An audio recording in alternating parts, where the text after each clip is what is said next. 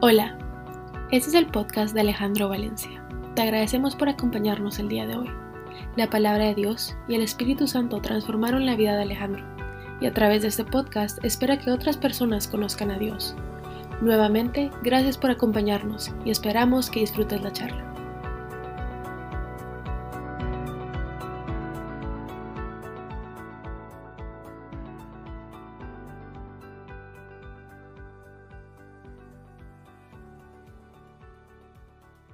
Esta semana tuve eh, la oportunidad de nuevamente estrellarme contra la pared y darme cuenta de mi ignorancia, que es grande. Y aprendí algo de los desiertos que pues yo no sabía. Aquí con estos climas de Houston que son extraños, la semana pasada a esta fecha teníamos menos 18 y hoy estamos a 80, que son casi 30 y algo de... Es un calor insoportable y el aire acondicionado no funcionaba. Eh, finalmente lo acaban de arreglar, pero eh, esto del tema de los desiertos me quedó dando vueltas en la cabeza y desconozco yo la razón por la cual en mi, en mi cabeza yo relacionaba el desierto exclusivamente con, con tierra árida, amarilla, seca, con eh, temperaturas de 45 o más grados centígrados, arena ardiente, sol constante, nada de sombra, como lo que uno ve en las películas. Y es mi, mi idea de un desierto. Pero cuando empecé a buscar cuál era el desierto más grande del mundo, vaya sorpresa que me llevo. Y en su orden, pues los tres desiertos más grandes son el desierto de la Antártica, el desierto del Ártico, ¿sí? Y el desierto del Sahara. Ese es el tercero. Donde los dos primeros no se parecen en absoluto a lo que yo tenía de mi foto mental y mi paradigma.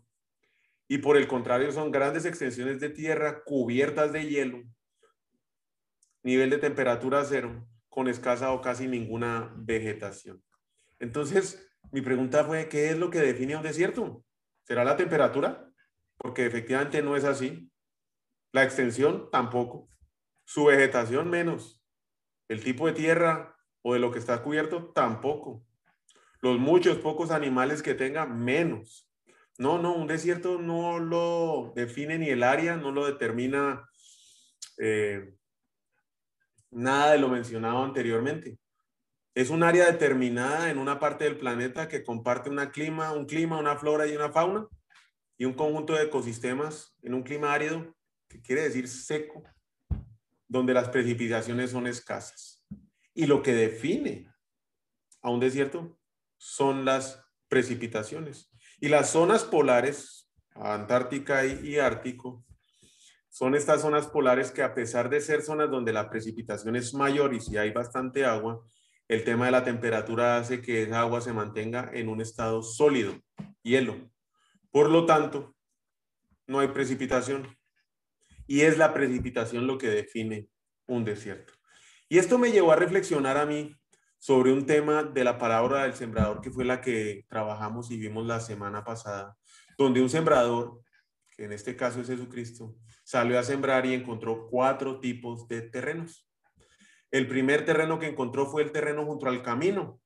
El segundo terreno que encontró fueron los pedregales donde había muy poca tierra. El tercer terreno fueron los espinos, los cardos. Y el cuarto terreno fueron, eh, es la tierra buena. Vamos a leer el versículo como para entrar en contexto. Y es que una vez más Jesucristo empezó a enseñar a la orilla del lago. Pronto se reunió una gran multitud alrededor de él, así que entró en una barca, luego se sentó en la barca, mientras que toda la gente permanecía en la orilla. Les enseñaba por medio de historias que contaba en forma de parábolas, como la siguiente. Escuchen, pues. El agricultor salió a sembrar. A medida que esparcía la semilla por el campo, algunas cayeron sobre el camino y los pájaros vinieron y se las comieron. Otras cayeron en tierra poca profunda, como la roca debajo de él. Las semillas germinaron con rapidez porque la tierra era poca profunda, pero pronto las plantas se marchitaron bajo el calor del sol. Y como no tenían raíces profundas, murieron.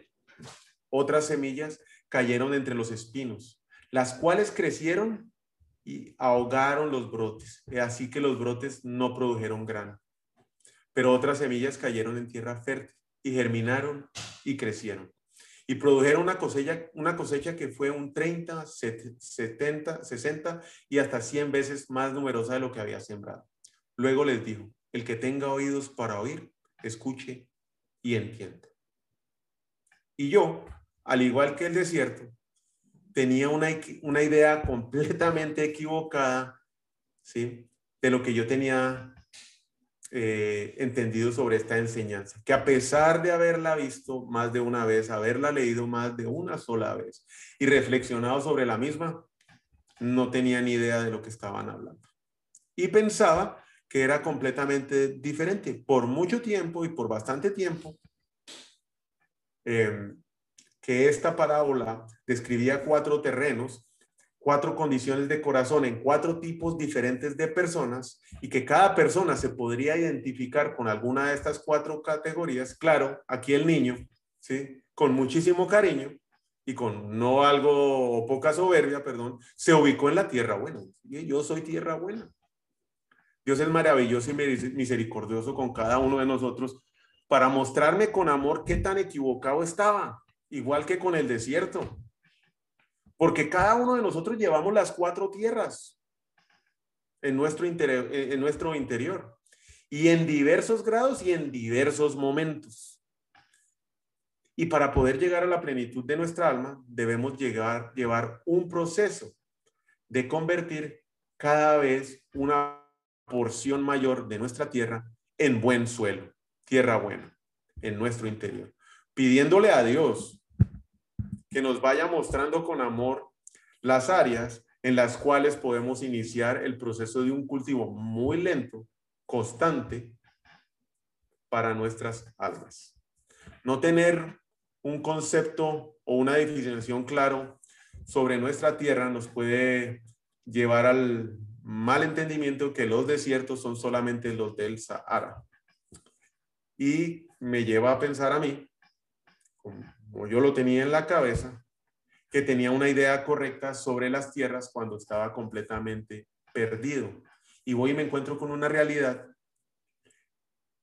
que me separa y hace un abismo entre lo que yo quiero y creo y la voluntad de Dios. Y esto es lo que sinceramente más me preocupa. Vamos a revisar un poquito las cuatro tipos de, tierras para poder entender cómo funciona esto. La tierra junto al camino es una tierra dura, es un suelo endurecido, es propenso al cinismo y es impenetrable en muchísimos sentidos. Son nuestros traumas, son nuestras heridas, esa guerra interna que tenemos en la cabeza y son nuestros acuerdos prestados o que que no permiten que la semilla pueda quedarse, no penetra. El dolor, un trauma inesperado, a menudo conduce a esta afección. El alma, el alma en esta condición no está dispuesta y quizás no puede estar abierta a recibir la vida que Dios quiere darnos. Y una pregunta para reflexionar sobre esta tierra, ¿qué parte de, de su alma es esta tierra junto al camino? Porque todos tenemos una. La segunda tierra, en los pedregales, un suelo poco profundo, representa el fruto de un alma que ha sufrido bajo una realidad actual. Y es que la realidad actual en la que vivimos es una maldición, creo yo, porque es la inmediatez y la superficialidad. Esa energía que nos que impide que nuestros corazones se arraiguen profundamente a algo. Y es bueno aclarar que estas condiciones de tierra es donde las semillas se plantan y dan inicio a nuestro verdadero crecimiento pero siempre estamos buscando algo nuevo, algo diferente. Mm, ni siquiera entramos a explorar qué hay detrás. La nueva amiga, el nuevo amigo, eh, el nuevo restaurante. No damos el tiempo para ver florecer las cosas.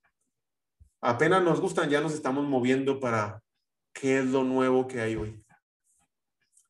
La palabra de Dios dice en Mateo 13:20, las semillas sobre la tierra rocosa representan a los que oyen el mensaje y de inmediato lo recibe. Y es por eso que digo que esta tierra es la que puede dar inicio a nuestro verdadero crecimiento. Pero debido a que aún no hemos desarrollado raíces profundas, en el momento de la prueba vienen y desaparecen. Hay pruebas todos los días tenemos.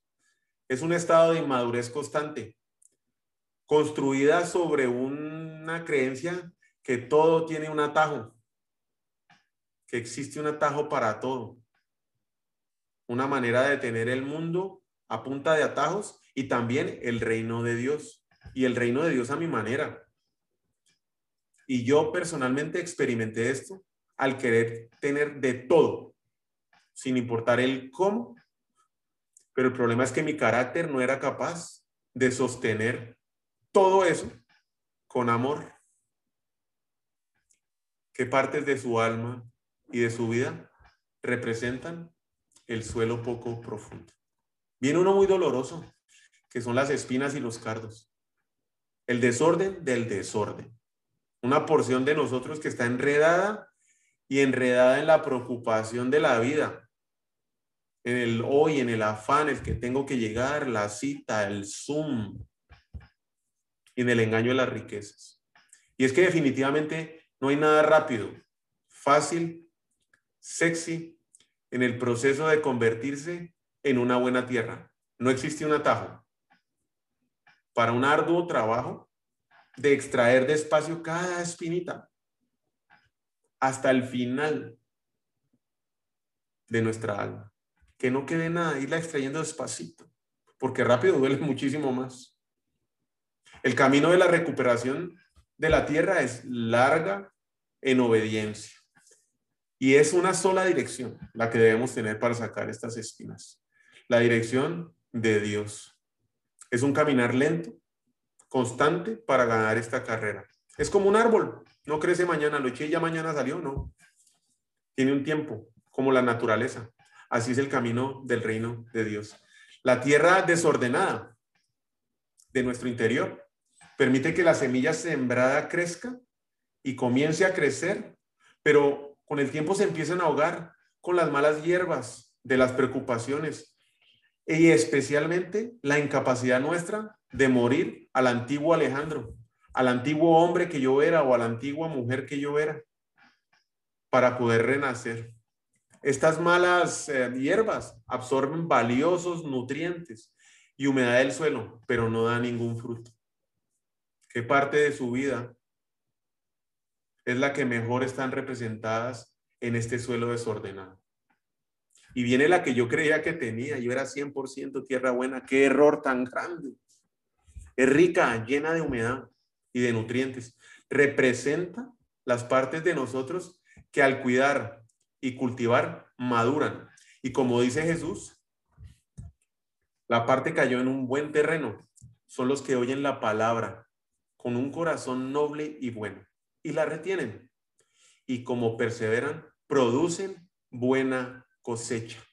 Y no solo esto, sino que también nos gloriamos de los sufrimientos, porque sabemos que en el sufrimiento nos da la firmeza para soportar esa firmeza que nos permite salir aprobados de esperanza y una esperanza que no defrauda, porque Dios ha llenado con su amor nuestro corazón por medio del Espíritu Santo que Él nos ha dado. El saber que somos aprobados, el saber que tenemos una esperanza, nos ayuda a retomar un camino para caminar junto con Jesucristo es escoger en cualquier circunstancia de nuestra vida, darle honor a Dios sobre todo lo demás. Es un camino bien estrecho, es un caminar lento, pero constante, sin atajos, que nos llevará a dar un fruto, pero es un fruto sobrenatural, que no es en nuestras propias fuerzas. En el mundo de hoy, donde buscamos esa gratificación instantánea, suena loco, bien loco, sugerir un proceso como este para sembrar tierra buena. Pero si lo que busca es un fruto y no la gratificación, escoger caminar en un proceso lento pero constante es un riesgo radical, donde puede estar seguro que el camino angosto dará sus frutos y rendirá una cosecha abundante. Ustedes, dice Mateo en 7:16, ustedes los pueden reconocer por sus acciones, pues no se cosechan uvas de los espinos, ni higos de los cardos Así todo árbol bueno da fruto bueno, pero el árbol malo da fruto malo. Este camino tiene como retorno de inversión lo que supera en nuestra mente y en este mundo pueda llegarse a conocer. los resultados son sobrenaturales y yo he experimentado eso. Se puede confiar en ellos.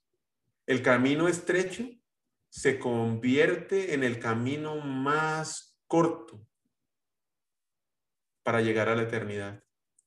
Dios nos ha puesto en ese camino, a todos los que hoy aquí estamos reunidos, a todos los que nos ha puesto en esta tierra.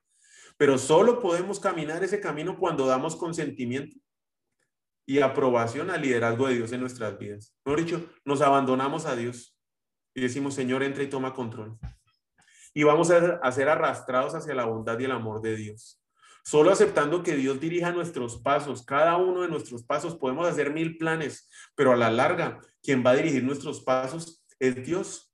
Podemos convertirnos en tierra buena y así caminar valientemente por la próxima prueba. Seguro hoy estamos en una, pero vamos a tener otro para convertirnos en raíces profundas para esa tierra buena que nada nos va a mover. ¿Qué partes de su vida no ha entregado hoy a Dios para que Él tome el control? Y después de entender, que me costó entender, que tengo cuatro tierras dentro de mí, puedo comprender por qué seguimos pasando desiertos en el día a día de nuestras vidas. Porque si me creo que estoy tierra buena, digo, entonces, ¿cómo voy a pasar desiertos? Pero entendiendo que dentro de mí tengo ese tipo, ese, esas cuatro tipos de tierras, ahora entiendo por qué tengo que seguir pasando desiertos. Y es que es el desierto la manera como Dios llama nuestra atención. Sea generado por el que sea generado, por Satanás, por mí o por Dios. Él lo va a usar, Dios lo va a usar para llamar mi atención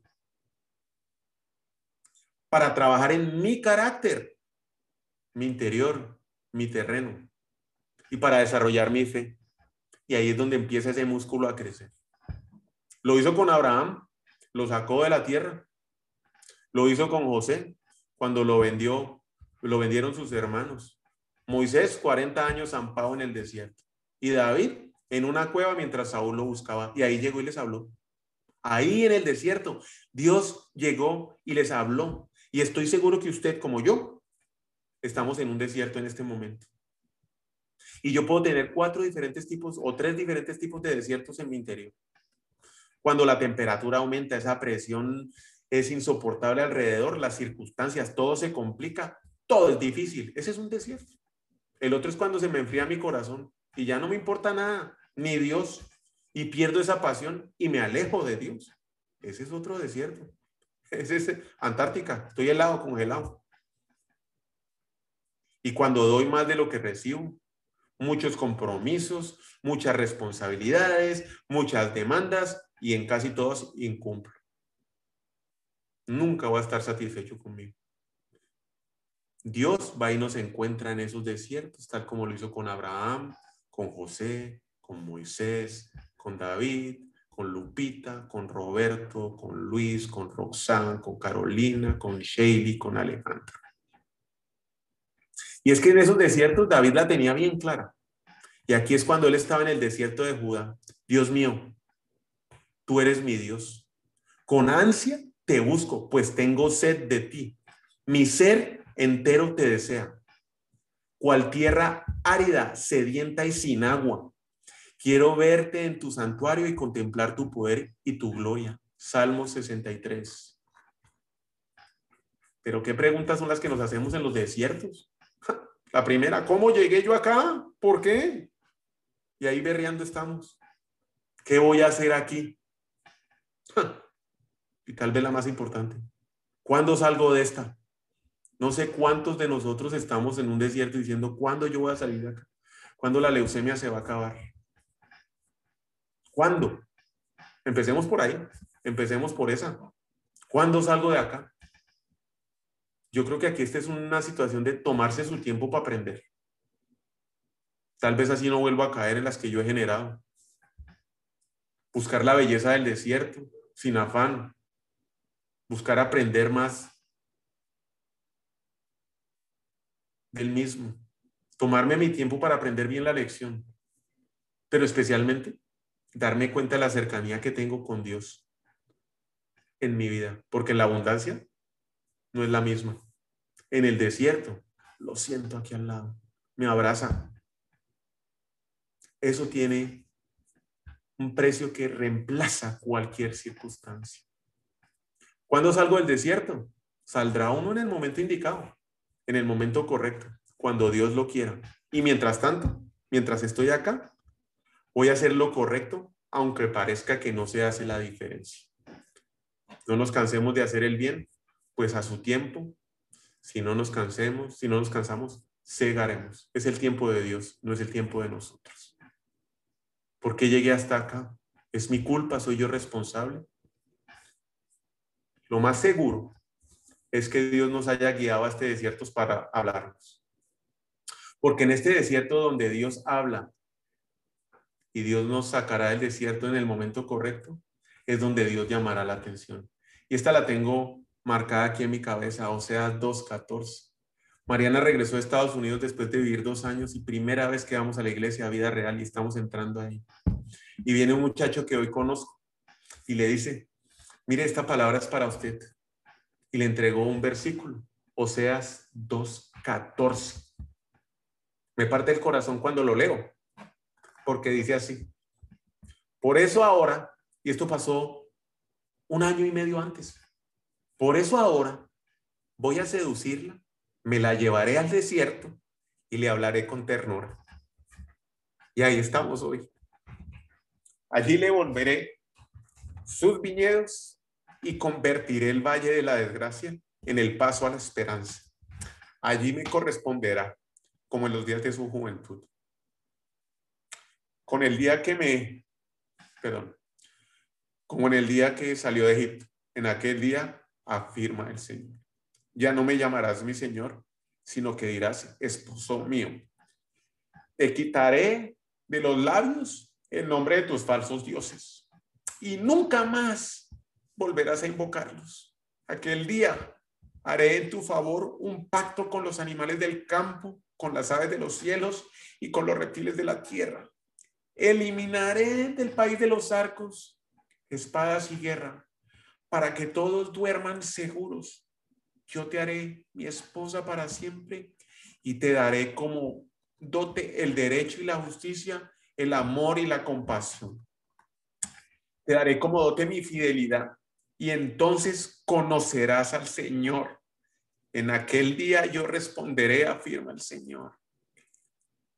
Yo le responderé al cielo y el cielo le responderá a la tierra y la tierra le responderá al cereal, al vino nuevo y al aceite. Y ellos responderán a Jersel. Yo la sembraré para mí en la tierra, me compadeceré de la indigna compasión. A pueblo ajeno lo llamaré mi pueblo y él dirá mi Dios. Y esto es una promesa que está en nuestra vida. El desierto no es el final del camino, es solo la puerta es solo la puerta. ¿Qué puedo hacer mientras estoy en el desierto? Pues lo primero es prepararme para encontrar a Dios.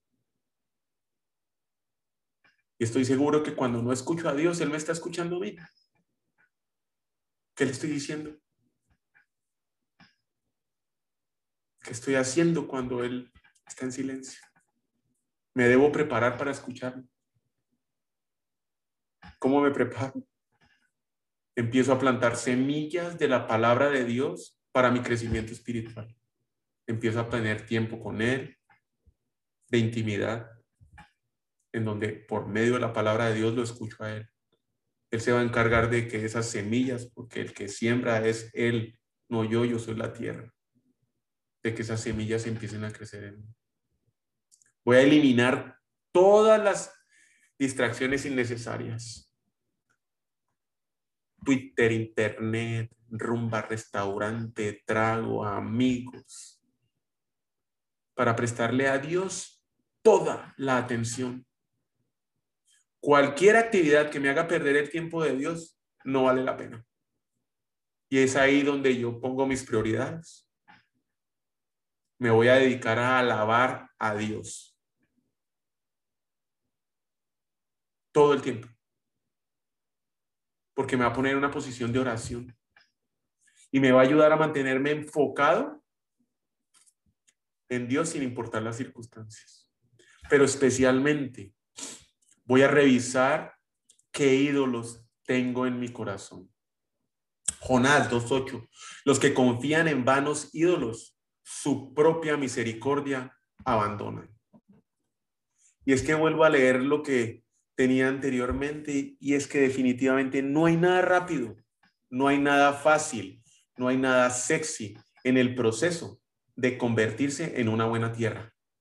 No existe un atajo para un arduo trabajo de extraer despacio y con cuidado hasta el final cada espina y cardo de mi alma ¿Identifica usted esas cuatro tierras en su interior? Yo lo invito a caminar por el camino angosto. ¿Qué ídolos estoy sacrificando hoy? Pureza sexual por pureza moral, perdón, por pornografía, por deshonestidad, decencia por falta de integridad. Mi familia por el trabajo, la ética por el dinero, Dios por los viejos hábitos, compasión porque yo a esta no la perdono. Desobediencia, porque esto no los quiero soltar, esto es lo que me hace a mí feliz. Mirarme al espejo y ser quien, es, y ser está a cargo, yo, o abandonarme y entregarme a Dios. ¿Qué estoy dispuesto a hacer? Matando el hambre del ídolo es cuando lo dejamos de alimentar y pierde su fuerza y empezamos a alimentar nuestra relación con Dios. Seguir a Jesucristo es mucho más que una sola decisión de decir, ay, yo recibo a Jesucristo. Algunos cristianos les gusta tener esa fecha en el calendario. Mire, yo recibí a Jesucristo la fecha tal, tal y fui salvo al aceptar a Jesús. Y claro, eso es importante. Pero la vida cristiana no está completa ni se completa en ese día. Es un mundo, es una vida, la vida del cristiano es una batalla y es una marcha, es una maratón, es una batalla constante. Dios nos llama a crecer en gracia y en conocimiento a Él. Ser cristianos para muchos puede ser ir hoy conectarse a dos horas de una iglesia. El servicio del domingo. ¿Y qué dura eso? Dos, tres horas. Eso es ser cristiano cuando una semana tiene 168 horas. Entonces, ¿qué va a hacer el resto de las 166? Irme a trabajar, ver Netflix, Facebook, tuitear. No, esas 166 horas son para trabajar en mi interior, para trabajar en mi tierra. Y la mejor manera para hacerlo, que he intentado aplicarla en mi vida, es amando a los demás, es escuchando a los demás y es sirviendo a los demás. Y es en ese momento cuando Dios empieza a obrar en mi tierra, porque mis fuerzas no las voy a cambiar yo. ¿Qué está haciendo usted hoy en su tierra? Vamos a orar y darle gracias a Dios. Señor Jesús, te doy infinitas gracias por tus promesas el día de hoy, porque has hablado directamente a mi corazón, Señor. Te pido, Señor, que por favor me ayudes a reconocer qué tipo de tierras y en dónde, en qué áreas de mi vida se están, cuál es esa tierra que tengo a la orilla del camino, en qué actitudes, en qué áreas de mi vida no te puedo escuchar y no permito que tú entres a transformarme, Señor. ¿En qué áreas de mi vida estoy sembrando, tú estás sembrando, perdón, la palabra como los pedregales, que entro y felizmente la recibo, pero vienen las preocupaciones, viene la superficialidad y la pierdo. ¿Qué áreas de mi vida tú, Señor, estás sembrando y yo tengo eso con espinos y cardos en un desorden donde las preocupaciones de mi día a día hacen que esa palabra se pierda, Señor?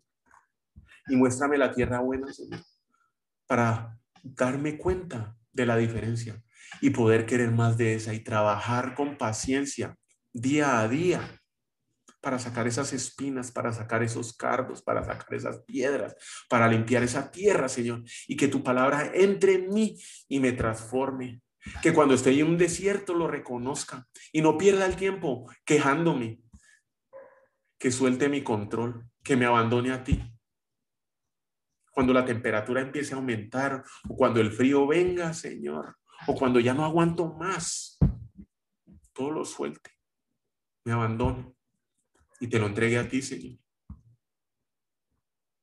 Que no esté buscando cómo salir o cuándo salir de ahí, que más bien esté buscando qué aprender en ese desierto, que me esté dando cuenta de la cercanía de tuya junto conmigo, caminando en las dificultades, que me dé cuenta de esos milagros que haces día a día, hora a hora en mi vida, Señor. Que me permita prepararme para que empiece a plantar esa semilla, para que me dedique a alabarte y a eliminar todo ídolo de mi corazón. Todo lo anterior lo pido en el nombre de Cristo Jesús. Amén.